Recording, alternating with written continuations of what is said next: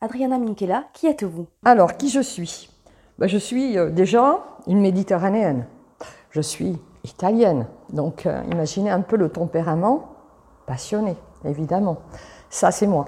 C'est ce qui m'a permis de faire, euh, en fait, une spécialisation sans, aller, sans, sans que je ne fasse des études.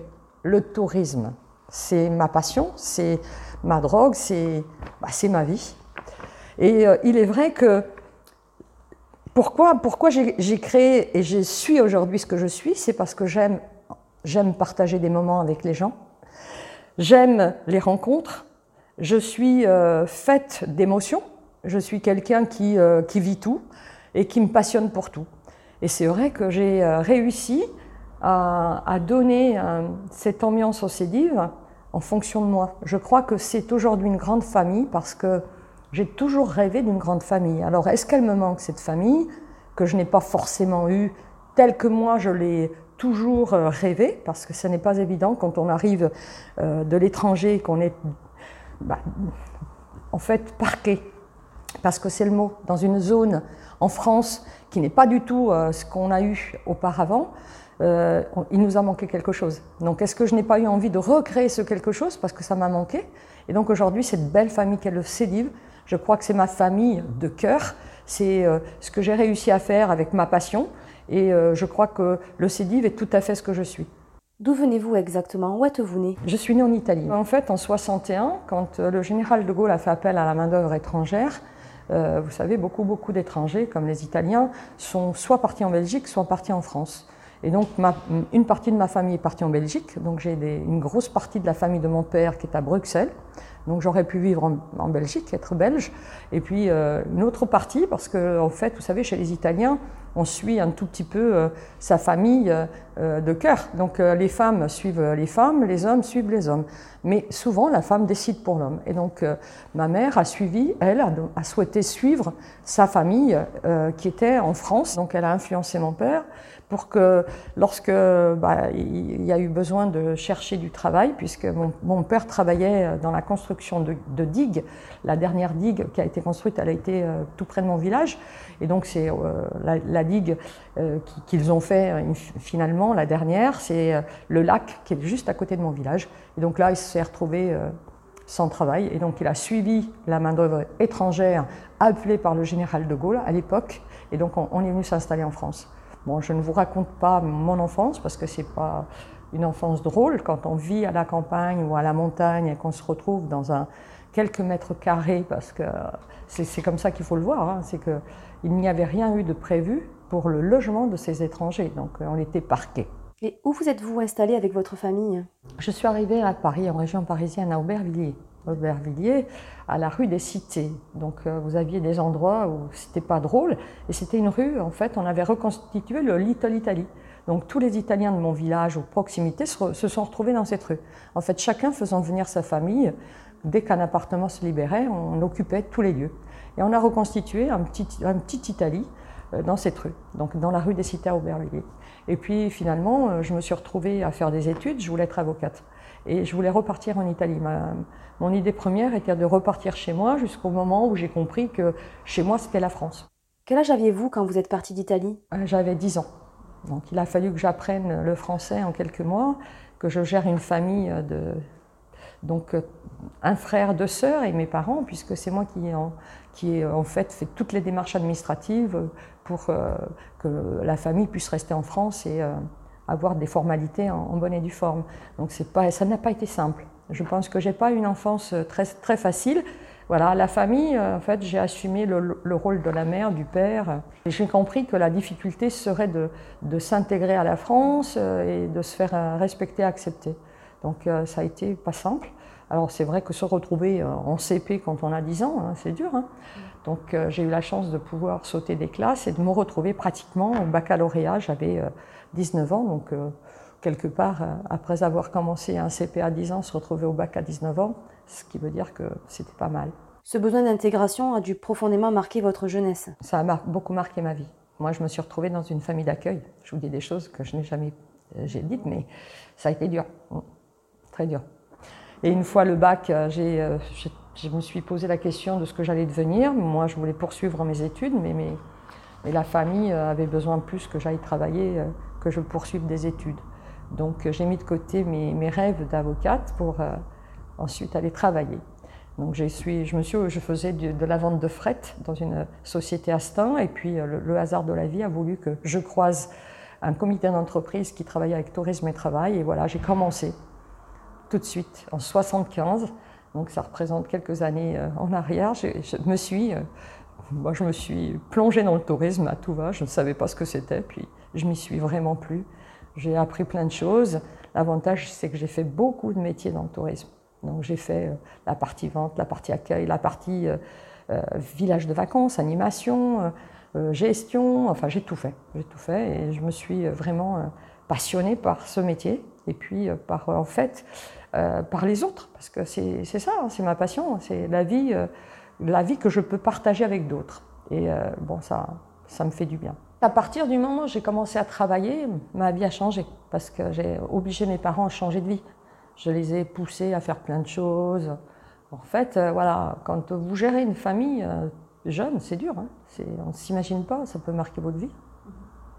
Voilà.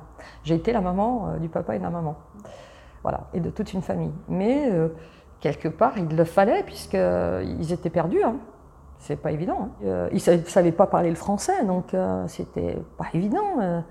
des gens qui arrivent, qui connaissent rien, qui savent pas, qui peuvent pas aller faire des courses. Il fallait que ce soit quelqu'un qui se sacrifie. Hein. Alors après, je pense que ça a toujours été mon caractère de prendre des initiatives, Bon, j'ai été, euh, été obligée, quoi. J'avais, euh, je m'occupais de ma, petite sœur qui était bébé, mon autre sœur qui était petite, donc euh, c'est moi qui les élevais. Une fois adulte, avez-vous gardé le lien avec votre famille? Ah oui, oui, je me suis occupée tout le temps de ma famille, oui. Même après, oui. Même après, au contraire, je suis allée travailler pour permettre à mes parents de construire leur maison, de s'acheter une maison et voilà, et de revivre normalement. Voilà. Vos parents sont-ils repartis en Italie? Non, non, ils sont restés en France. Ah oui, c'est incroyable, hein, mais ils sont restés en France. Ah oui. Oui, parce que pour eux, bah voilà, c'était la France. Bon, ils ont une maison en Italie. Ils, sont partis euh, quand euh, c'était l'âge de la retraite. Ils sont partis, euh, ils faisaient six mois en Italie, six mois en France. Donc voilà. Mais ils ont gardé toujours ce lien, ce contact en France. Toujours en région parisienne, ils habitent à Drancy. Je suis la seule sudiste, ils sont tous les uns à côté des autres. Ils ont continué à, à, rester à proximité. Ça fait partie de l'esprit. Hein. Comme tous les Italiens, ils sont tous à peu près dans la même zone. Hein. On se retrouve, euh, les villages se retrouvent dans les zones géographiques qui sont tous en Seine-Saint-Denis. C'est comme ça. Vous êtes finalement la seule sudiste de la famille. C'est ça, c'est ça. Je me suis expatriée dans le sud. après, je me suis toujours demandé pourquoi j'avais pas eu envie de repartir en Italie. Alors, par moments, ça me, ça me manque un petit peu, mais en fait, la France est mon pays aujourd'hui. Retournez-vous tout de même en Italie? Oui, j'ai toujours de la famille, j'y retourne, mais euh, je n'ai pas cette nostalgie comme l'a eu mon frère, hein, qui, s'est construit sa maison là-bas. Non, pour moi, en fait, euh, la France m'a accueillie, je suis devenue complètement française dans l'esprit, euh, dans la vision des choses. J'ai estimé que c'était les Italiens qui étaient responsables de notre départ, pas les Français. Alors que mon frère, il en a toujours voulu à la France de nous avoir accueillis. Moi, j'ai fait tout à fait le contraire. J'ai cessé de parler, je n'ai jamais parlé italien dans ma famille. J'ai fait des études.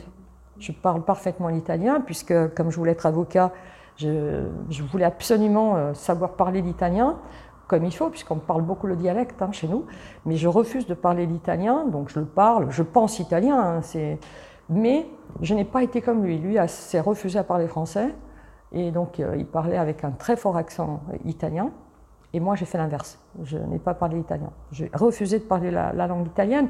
J'en voulais à l'Italie, quelque part, puisque quand vous quittez une maison, des grands espaces, la montagne, pour vous retrouver dans 20 mètres carrés, c'est dur. À 6. Vous vivez aujourd'hui à Béziers. Quand avez-vous décidé de partir dans le sud? En fait, j'ai quitté euh, tourisme et travail pour aller, pour aller euh, m'installer en province, puisque je suis partie dans la région de Perpignan en 83 à la naissance de ma fille parce que en fait mon fils avait des problèmes respiratoires et on ne pouvait pas rester euh, sur la région parisienne et puis je vivais euh, avec toujours avec la personne avec qui je vis encore aujourd'hui donc 40 ans après avec euh, la personne qui, que j'avais rencontrée à Tourisme et Travail qui s'occupait de structures, de villages de vacances. Et avec lui, on avait monté, en premier, nous avons été à, à, l'initiative de, de, de, maisons de retraite, mais journée, donc où les, les, personnes âgées venaient passer la journée et on s'occupait d'elles. Donc on a monté des premières structures d'animation pour les personnes âgées. Et puis après, on est parti à Perpignan, du côté de Perpignan, pour gérer un village de vacances.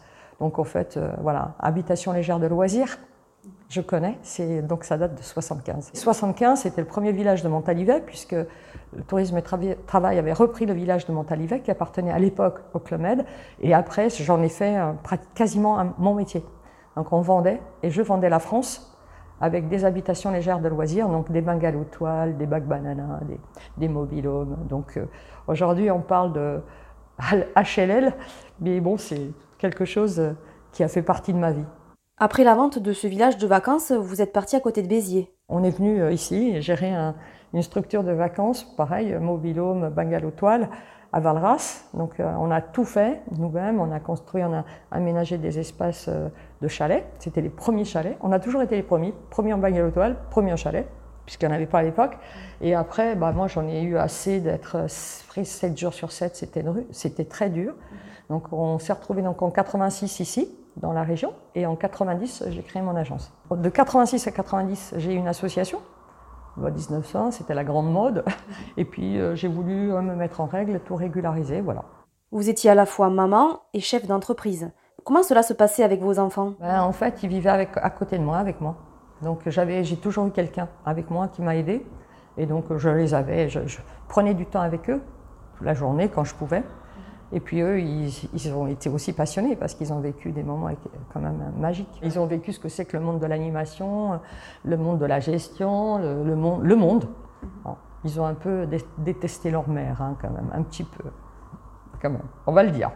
Mais enfin, bon, comme tout enfant, comment voulez-vous ne pas en vouloir un, un parent qui est beaucoup absent? Je crois que bon, ça c'est la règle. C'est humain. Et maintenant, il travaille avec vous? Mon fils travaille avec moi. Ma fille euh, gère le rest un restaurant. Donc voilà, ils, sont, mais ils travaillent tous les deux avec moi finalement. Vous êtes euh, également grand-mère? Oui, de deux petites filles, exceptionnelles. On partage des grands moments, toutes les trois. Je prends du temps avec elles. Ouais. Je prends le temps et puis on partage des moments, c'est super. L'apéritif à trois euh, sur le, plateau télé, euh, c'est des bons moments, exceptionnels. Peut-on dire que vous avez une vie plus posée qu'auparavant? Non, c'est toujours comme avant je, constate que c'est très prenant. Je fais beaucoup de choses et je ne sais pas vivre sans penser à, ce que je vais faire demain. En fait, euh, je me suis toujours posé le problème et la question. Un jour, je suis allée voir une pièce de théâtre qui m'a énormément marqué. Euh, c'était une pièce d'amateur. c'était le titre était le projet. Et j'ai été marquée par cette pièce de théâtre où, en fait, tant qu'on a des projets, on vit. Dès qu'on n'a plus de projet, on meurt. Alors, est-ce que c'est mon, état d'être, ma façon de voir les choses, ma vie qui est comme ça, qui ne peut pas être autrement qu'à envisager ce que, va, ce, que, ce que je vais faire demain? Qu'est-ce que je vais faire de mieux, de plus pour satisfaire nos adhérents, être toujours en train d'être novateur, de penser pour, pour dire bah, vous, vous n'avez pas le temps de penser, moi, je vais, même si j'ai pas le temps, je vais le faire, parce que mon cerveau, il est tout le temps en activité. Après, est-ce que c'est un défaut, est-ce que c'est une qualité? Je ne sais pas. Je ne sais pas. Je ne saurais pas dire, mais je ne sais pas vivre autrement.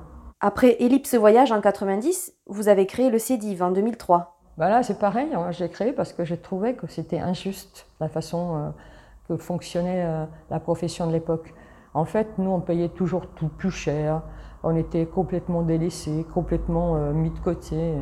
J'ai trouvé que c'était terrible quand aujourd'hui je vois les relations que j'ai avec enfin à l'époque, avec les dirigeants de l'époque, qui étaient les, American Express, les Carlson, aujourd'hui il n'y a plus tout ça, mais quand on voit comment ils étaient avec nous, où il y avait quand même une forme de mépris, de, séparation. Hein. Il y avait la, bourgeoisie et les pauvres gens. Hein. Les pauvres, c'était les indépendants, et la bourgeoisie, c'était tous ces grands réseaux. Aujourd'hui, je suis fière de ce qu'on est.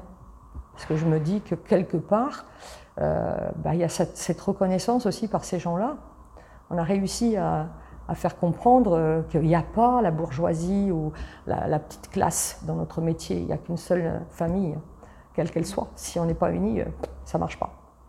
Preuve, je crois qu'en ce moment, on le voit. Parlez-nous de la jeunesse du projet. On était euh, en fait un petit groupe au SNAV et je leur ai dit il faut qu'on fasse un truc. Pourquoi on ne ferait pas comme le CETO bah, le CETO, le CEDI, en fait le CETO, Centre d'études des tours opérateurs. Et pourquoi on ne ferait pas un centre d'études des, indépendants du voyage? Voilà, parce qu'on est des indépendants. Et puis euh, voilà, et puis en fait, on n'était pas euh, dans la phase euh, qui, qui, est la nôtre aujourd'hui, hein, qui était de, dire on négocie commercialement. C'était partager une idéologie, partager des idées. C'est comme voilà, un club de copains. Et puis petit à petit, le club de copains, il a commencé à structurer. Hein à réfléchir, à dire, ben, en fait, à dire, voilà, euh, si on faisait ça, pourquoi on le ferait pas comme ça Et pourquoi on ne demanderait pas ça? Et c'est parti, quoi. Et c'est parti. Aujourd'hui, il euh, faut dire que, quand même, quand on voit euh, d'où on est parti et l'état où nous sommes aujourd'hui, c'est une belle entreprise. Et vous étiez combien au départ dans ce club? On était une douzaine, une petite douzaine. Oh là là. D'ailleurs, la plupart ne sont plus là aujourd'hui, décidément, parce qu'il y a ils ont disparu euh, parce que bon, ou ils ont vendu leurs agences, ou ils n'ont pas tenu. C'était des petits, vraiment petits. Le CEDIV a démarré à Béziers? C'est parce qu'on organisait la Coupe du Monde de rugby à Béziers. Et donc, on a fait une réunion ici pour la Coupe du Monde. Et euh, on s'est là, il, nous est arrivé, euh, je sais pas moi, comme dirait l'autre, on a eu la lumière, dire bah, on devrait faire un truc à nous. Voilà. Et vous, c'est parti. Mais alors, sans moyens, sans rien. Puis il y a eu des gens qui ont été exceptionnels, puisqu'à l'époque, Marmara Viguier nous a aidés, Amadeus nous a aidés. C'était incroyable. Et même le SNAV, bah, qui n'a pas trouvé, euh, euh, qui n'a pas trouvé euh, l'idée mauvaise en fait, qui a dit bah, pourquoi pas, effectivement, César qui ne voulait pas nous perdre et qui, qui, a dit mais pourquoi pas, donc il faisait ça en douce, en cachette des réseaux, mais bon, sur les bilans, ça se voyait qu'il nous aidait quand même. Hein. Mais bon, il nous donnait un peu d'espace à, à Deauville, voilà. C'est parti comme ça. Mais quelle belle aventure. Finalement, après avoir porté votre famille, vous avez porté ce nouveau projet. C'est ça, on m'appelle, euh, voilà, je, maintenant, je, en vous parlant comme ça, je me dis, voilà, maman, mais c'est ça, quoi. Je suis la maman, euh, certains me disent, je suis un peu la maman du Célive, mais c'était une boutade. Mais peut-être hein, qu'il se passe quelque chose, oui, c'est ça. Ouais. C'est toujours la difficulté. Euh, enfin, en fait, je crois que j'ai un réel besoin de, de toujours être là quand les autres, ils ont besoin. Je crois que c'est ça c'est resté. Et hum, vous pensez que le CEDIF peut continuer sans vous à sa tête? Bien sûr. Aujourd'hui, oui, c'est une belle machine. C'est une belle machine. Après, euh, vous savez, euh, moi j'ai toujours, euh, il n'y a que les cimetières qui sont remplis de gens indispensables. Tout le monde, peut, tout le monde est remplaçable. Voilà. Et c'est vrai que bon, maintenant la machine, elle, fonctionne. Hein. Une belle équipe, les administrateurs sont là pour faire marcher. Bon, c'est vrai que c'est. Peut-être que ça ne sera plus avec bon, la même disponibilité. Moi, je suis tout le temps, euh, avec nos chats, euh, je suis euh, tout le temps disponible. Ce week-end, il y a une galère pour une agence. Je pense qu'elle ne devait pas pouvoir joindre son patron. Bon, c'est moi qu'elle appelle. Quelque part, je joue ce rôle, bon, et je solutionne et je ne les laisse pas complètement dans le besoin. Donc, vous n'envisagez pas de prendre votre retraite? Bah, J'y pense un peu quand même. Hein. J'y pense, mais bon, je ne vais pas m'en aller tant que je n'ai pas. Là, on a commencé à structurer avec des, experts qui sont là présents pour euh, avancer. Après, il faudra effectivement que je, je, pense que maintenant on doit passer à l'étape du directeur de réseau, c'est indispensable, il nous faut quelqu'un. Et voilà, après, euh, à partir du moment où il y a un directeur, parce que quand même, euh, je fais plus peut-être ce rôle-là aujourd'hui de direction que de président. Mais c'est peut-être ce que j'aime. Pouvez-vous nous dire quelle a été votre pire galère en tant que présidente du CEDIV bah, Je ne pense pas que j'ai eu véritablement les galères. Non, la galère, non. Euh, en fait, euh, on apprend aussi de tout, de la difficulté, de ses erreurs. Bon, c'est sûr que le procès Air France a été quand même c'est une belle histoire. Difficile, mais quelle belle histoire. Oh là là, vous savez, c'était la commission zéro, et on a décidé de se battre contre la commission zéro. C'était une belle bataille, une belle bagarre. Quelque part, euh, ça a marqué, ça nous a fait grandir, ça nous a fait connaître. Bah, Tourmag a été là, hein, parce que on a toujours été accompagné par Tourmac quand même, dans tout ce qu'on a fait. Parce que c'est vrai qu'on était atypique. Mais qui aurait pensé un jour attaquer Air France? Bah nous, on a toujours eu ce grain de folie qui a fait notre différence, quelque part. Après, c'est vrai que bon, on avait, on était corché vif parce qu'on souffrait sûrement, on souffrait, on, souffrait de notre solitude, parce qu'un indépendant est seul quand même. Hein. C'est dur hein, d'être seul.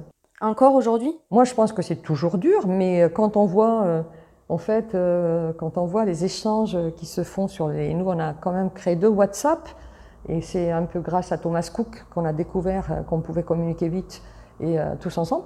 Et donc on a créé un WhatsApp qui est un SOS, où effectivement se posent des questions d'organisation, de fonctionnement, de droit. Et puis il y a le chat avec tout le monde qui chatte, qui, qui se pose la question au moment où il en a besoin et où tout le monde participe activement à répondre. Donc c'est merveilleux, c'est que c'est là où on se dit, euh, en fait, on comble une certaine solitude. Parce que quand vous êtes tout seul dans une agence, c'est pas drôle, hein. pas drôle du tout. Parce que vous devez tout savoir, tout connaître. Et puis c'est pas simple.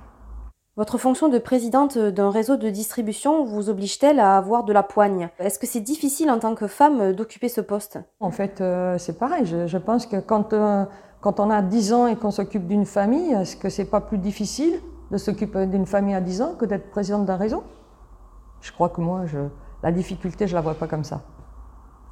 La difficulté, c'est pas d'être présidente de réseau, c'est les difficultés de la vie qui sont difficiles. Après, le reste, euh, je crois que je me suis jamais posé la question. Est-ce que c'est différent entre une femme et un homme? Sûrement, sans doute. Mais bon, nous, on vit. On avance, on discute de nos projets avec euh, les gens qui peuvent nous apporter de leur expertise. Et je crois qu'ils ne font pas de différence avec moi. Je, pense que j'ai su bien m'entourer par des amis qui sont là. Quand, je, quand j'ai une question, je ne prends pas une décision comme ça à la légère. J'essaye toujours de, me, de, de, penser, de réfléchir. Je fais bien, je fais mal. Même des fois, si je pense que je dois être sûr de moi et que je dois le faire, je me remets en cause, je me remets en question, je me dis est-ce qu'il ne faut pas faire comme ci ou est-ce qu'il ne faut pas faire comme ça? Je pense que je suis quelqu'un de curieux, qui ne suis pas euh, une, va-t-en-guerre. J'ai horreur de l'affrontement, même si euh, les gens peuvent s'imaginer que je suis comme ça. Je crois qu'ils sont complètement dans l'erreur. Moi, je, je n'aime pas, je suis très consensuel. J'aime que les choses s'arrangent toujours dans le consensuel. Et je n'aime pas faire la guerre. Et c'est quelque chose qui me dérange. Moi, ce qui me, dérange le plus, c'est de me battre avec euh, des collègues d'être obligé de faire, en fait l'affrontement pour aboutir. Moi, je, trouve que c'est tellement mieux quand on avance dans la sérénité. Donc, je, c'est pas différent pour moi hein, d'être une femme ou un homme. Euh, je vois pas la différence. Je pense qu'on a tous les mêmes difficultés. Après, peut-être que j'ai peut-être moins d'ego.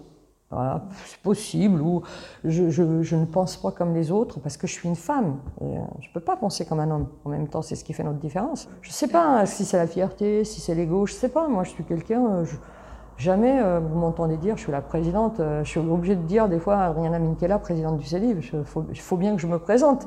Mais c'est pas du tout parce que j'emploie le mot présidente. C'est le fait de me présenter. Après, euh, c'est pas le titre. Quoi. moi, moi, je pense que les gens, si vous leur demandez comment je m'appelle, c'est Adriana. Ils savent même pas des fois mon nom de famille.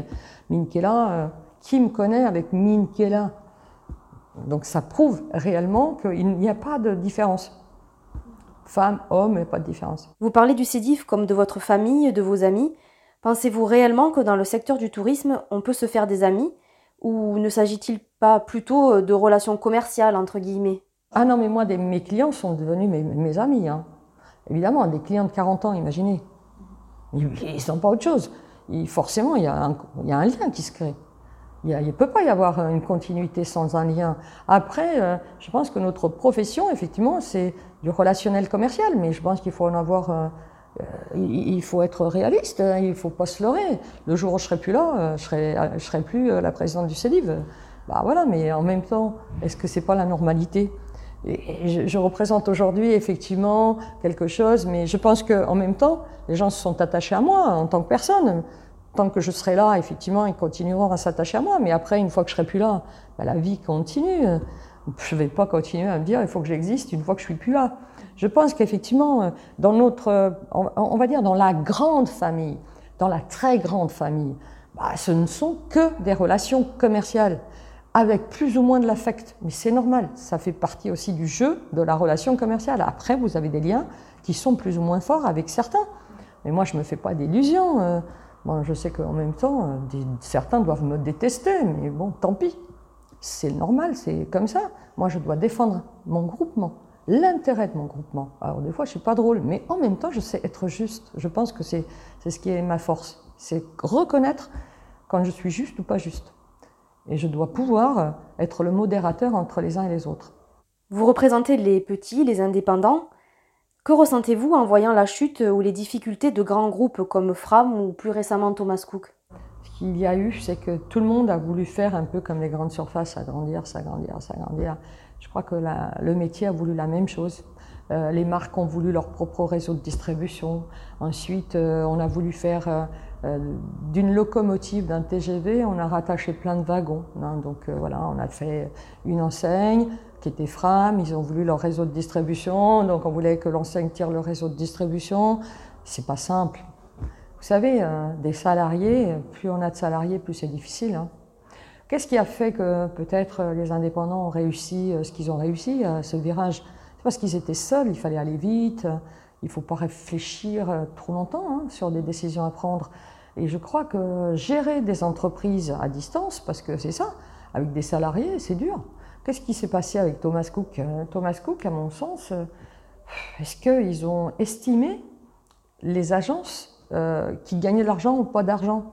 Quand on voit le résultat de certaines, c'était vraiment à se poser des questions. Est-ce qu'on peut être un responsable de réseau sans jamais avoir vécu la vie d'un agent de voyage? Je ne sais pas.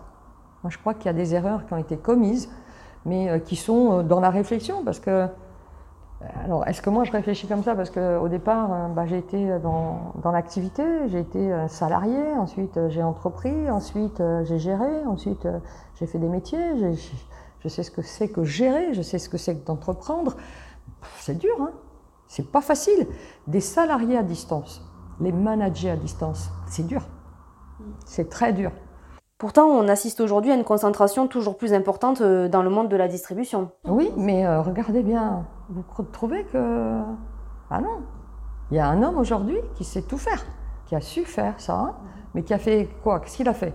Il a pris une entité dans laquelle il, il s'est agrandi dans son entité. Regardez, il a fait une entité à part. Il n'a pas fait un gros réseau de distribution, il n'a pas fait un Thomas Cook, il a fait un Avas Voyage. Je trouve, moi, euh, Laurent est un exemple. Hein. Voilà, il, a s'est adossé à des tours opérateurs. Il, n'a pas fait un truc euh, monstrueux. Il a fait des, plein de monstres, plein de petits monstres différents et qui sont indispensables les uns aux autres. Problème, quand on, a une, est une marque et qu'on veut tout faire, regardez. Euh, le monde de la grande distribution, ils, se sont jamais remis en cause. Aujourd'hui, le monde de la grande distribution, c'est un vrai problème. Pourquoi? Parce que, en fait, on, ne pense jamais à 5-10 ans, on pense euh, tout de suite, ah, super, c'est beau, Internet, c'est beau. Et puis, euh, ça a changé. Est-ce qu'il ne fallait pas réfléchir Internet face à face? Est-ce que le face à face ne doit pas réfléchir face à face? Internet Hein, en fait, je crois qu'il faut, il faut jamais dire que c'est de l'acquis. Il faut toujours se dire, on doit progresser, réfléchir, changer, être perpétuellement en train de se poser des questions. Et en dehors du CEDIV et de vos agences, euh, avez-vous des hobbies? Ah ouais, moi je joue au golf. J'aime cuisiner. J'aime recevoir chez moi. J'aime être mamie. Est-ce que c'est un rôle Ouais, c'est bien, c'est une activité. Hein, parce que je vous assure que ça prend du temps. Voilà, puis chez moi, je m'occupe euh, de ma maison, je m'occupe de plein de choses, en fait. Je m'occupe euh, quand même encore de ma famille. Je, en fait, je voyage, mais euh, j'aime, j'aime ma maison. J'aime être chez moi, mon jardin, ce que j'ai fait dans mon jardin, c'est, c'est splendide. J'ai reconstitué, en fait, un espace comme, en fait, quand on est chez moi, on se, pourrait se croire à l'île Maurice. Donc voilà, c'est tout ça, quoi. Moi, j'aime, en fait, j'aime, je me passionne pour tout. Et je ne sais pas faire les choses juste un petit peu. Quand je les fais, je les fais à fond. Alors j'aimerais en fait faire plus de choses, mais je me suis tellement fait prendre par le temps que j'ai moins de... Alors j'aime la décoration, tout ce qui est là, c'est moi qui le fais. Euh, là, je suis, c'est ma maison, euh, je me suis passionnée par... J'aime l'aménagement intérieur, je pense que, je pense sincèrement que si je n'avais pas, comme je n'ai pas pu être avocat, j'aurais pu être décoratrice d'intérieur parce que j'aime ça. J'aime, voilà, tous ces objets. Aujourd'hui, s'ils existent, c'est parce que j'y ai beaucoup participé. C'est-à-dire que je prends du vieux et je, refais des belles choses. L'agence qu'on va ouvrir, là, la nouvelle agence qu'on va ouvrir à, l'Intermarché, pas loin d'ici, bon, elle va être assez exceptionnelle. Pas grande, mais avec euh, un look euh, déjanté complet. Donc, vous ouvrez une nouvelle agence. Combien cela vous en fait-il au total? J'ai le siège social, qui est donc le point de vente ici. J'ai une, Intermarché qui est complètement à, à Bonaval, et donc il y a un autre intermarché qui est à la cave coopérative. On va ouvrir la cave coopérative et on va ouvrir dans l'intermarché de Agde. En fait, j'ai peur que mon fils s'ennuie. non, mais je crois qu'il faut aussi. Alors, vous savez, c'est pareil. Regardez, on s'agrandit, on prend des parts de marché sur notre zone d'achalandise. On ne va pas à Petauschnoka. D'accord? C'est-à-dire, on domine nos parts de marché, on reste concentré sur notre, notre, euh, notre zone d'achalandise.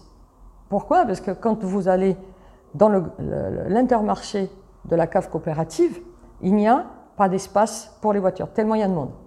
Donc c'est une part de marché, sans doute, que nous n'avons pas. Et donc ces gens-là, quand ils vont arriver, qu'ils vont voir une agence de voyage, ils vont prendre le temps de s'arrêter. Donc on va prendre effectivement des parts de marché à d'autres collègues sûrement, ou à l'Internet, parce que c'est aussi ça. Donc euh, on va prendre des parts de marché différentes mais on ne va pas prendre des parts de marché dans nos agences parce que les clients de nos agences, ils viennent dans nos agences. C'est des beaux projets, hein, puisque c'est des projets positifs, hein, bon, hein, qui arrivent à un moment difficile, mais bon, il ne faut pas laisser les choses en l'état, il faut se bouger. Après, il faut être présent parce que c'est vrai que les clients, ils vont continuer à voyager. Puis nous, on a des campings, il faut savoir, on a une activité camping très forte. Donc dans les intermarchés, ça va être aussi un poids très fort de communication pour vendre cette part d'activité que nous avons et qui fonctionne bien. Adriana Minkela, un mot de la fin? C'est drôle de, voir aujourd'hui cette interview parce que bon, c'est aussi super parce que c'est Tourma qui l'a fait. En fait, vous voyez comme quoi c'est une histoire.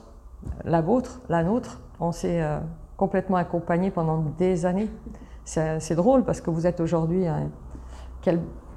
vous êtes aujourd'hui une, véritable structure de communication, et euh, de, lien avec les agences. Vous avez réussi à tenir vous aussi, hein, parce qu'on a vécu euh, les mêmes choses, hein, en fait la même croissance presque, et puis aujourd'hui un aboutissement exceptionnel, pour vous comme pour nous. Donc euh, bah, j'ai adoré, parce que bon, je sais pas, peut-être que j'ai raconté un peu trop ma vie, mais vous m'avez posé des questions, bah, en même temps, voilà, très peu de gens peuvent s'imaginer que bah, c'était pas simple. Mais bon, c'est une belle histoire également.